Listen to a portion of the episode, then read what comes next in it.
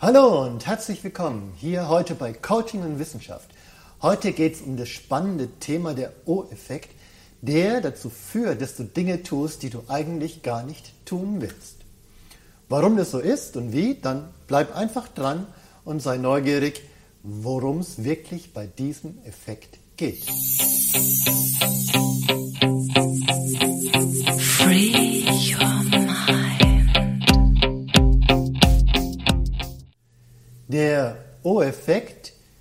benannt nach einer Wissenschaftlerin namens Maria Oswiankina, wir haben das dann in einem Zeitschriftenartikel irgendwann mal nur den O-Effekt genannt, weil der Name einfach so unaussprechlich war. Also diese Frau Oswiankina hat schon vor fast 70 Jahren diesen Effekt entwickelt oder weitergeforscht, wo es darum geht, dass Tja, und das möchte ich euch jetzt zeigen. Aber es wäre jetzt eine gute Gelegenheit, einfach mal da unten auf den Abonnieren-Button zu drücken und einfach mal dran zu bleiben, weil ich werde noch lauter spannende neue Videos in der nächsten Zeit hochladen und so bleibst du einfach mit dran. Also, okay, jetzt zu dem Effekt. Stell dir mal vor, ja, du bist ein junger Mensch, du bist vielleicht 17, 18 Jahre, du willst raus in die Welt, deine Eltern arbeiten, es ist nicht viel, aber es ist genug Geld da. Und plötzlich hat vielleicht ein Geschwister einen sehr starken Unfall.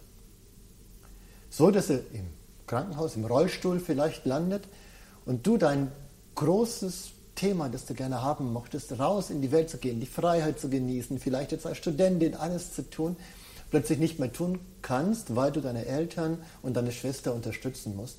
Und wahrscheinlich tust du es sogar gerne. Aber es ist wie eine unterbrochene Bewegung, die dich dazu bringt, dass es nicht mehr weitergeht. Du wirst diesen inneren Drang dessen, was du tun wolltest, frei zu sein, sonstiges, den wirst du in dir halten, aber du wirst natürlich auch die Vernunft oben drüber legen. Es ging ja nicht anders und es muss so sein und so und so. Aber es wird in dir so bleiben.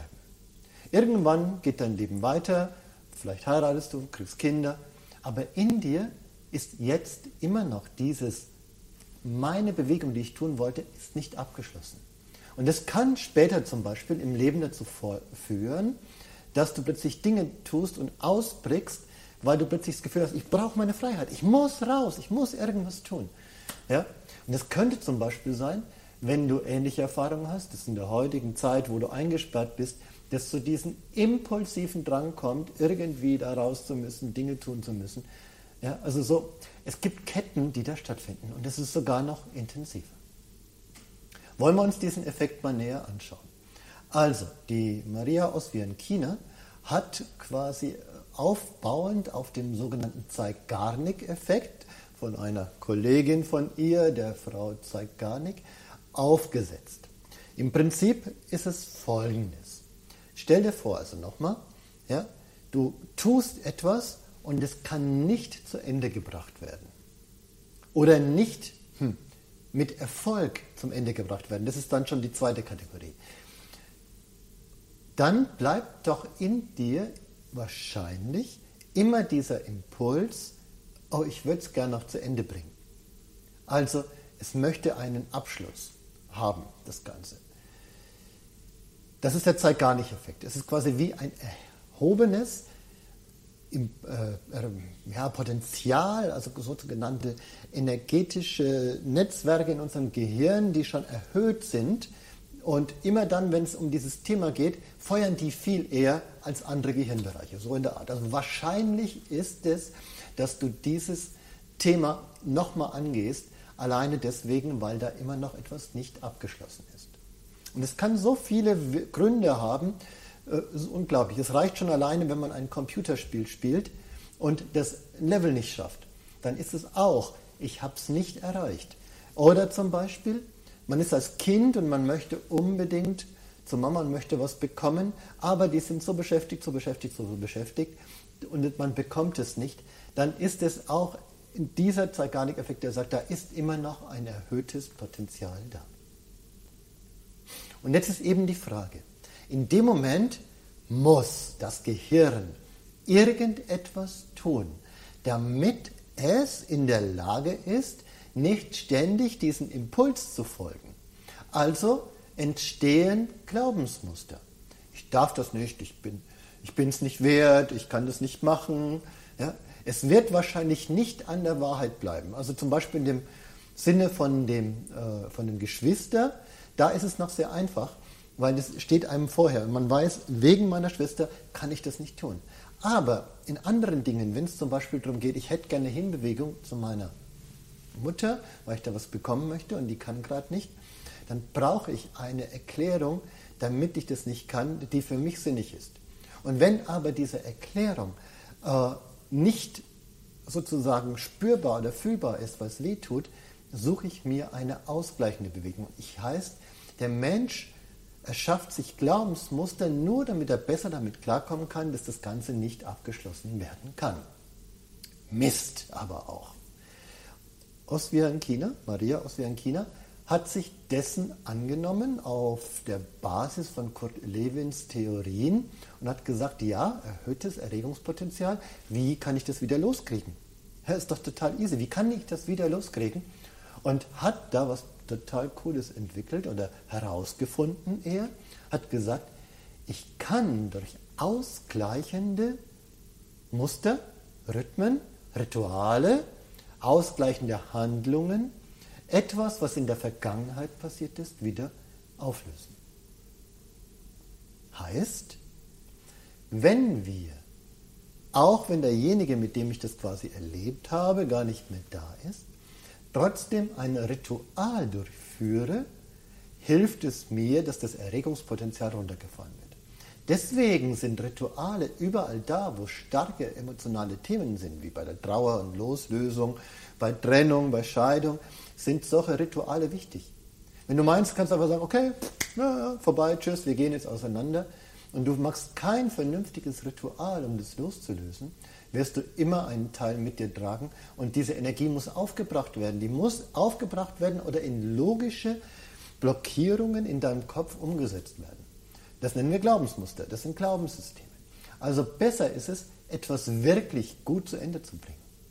Das hat auch ganz einfache Konsequenzen. Ein nicht aufgeräumter Schreibtisch hat immer ein Erregungspotenzial. Das einfachste Ritual, was du machen kannst, ist das Aufräumen. Da kannst du noch was mit tun. Aber wenn wir jetzt aus unserer systemischen Sicht, wir machen ja viel systemische Arbeit hier, wenn wir da jetzt hinschauen und mal zurückschauen, dann finden wir den Oswian-China-Effekt auch generationenübergreifend.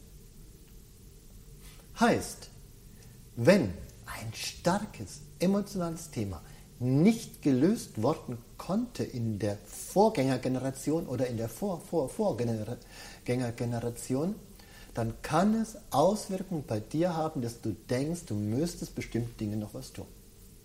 Ich hatte hier zum Beispiel mal einen Klienten, äh, eine Klientin, die aus einer äh, Kultur kam, in dem die Menschen früher nicht ja, zur Ruhe kamen. Das heißt, also Sintis oder Roma genau wusste es nicht mehr, aber ihre Vor Vorfahren sind viel gereist, immer viel gereist.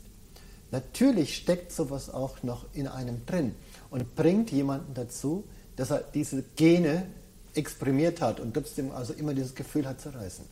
Aber hier war es eben noch intensiver. Hier ging es quasi darum, dass dieses Reisen auch mit Verletzung da war, weil sie wurden vertrieben. Sie wurden aus irgendeinem Bereich vertrieben. Und das haben wir in Deutschland ganz viel. Ja?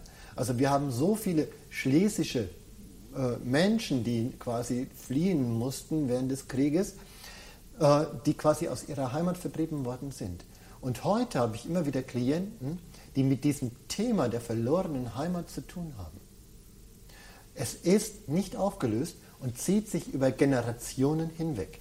Ich habe in einem letzten Video auch erklärt, wie dieses über das Generationen hinweg so stattfinden kann.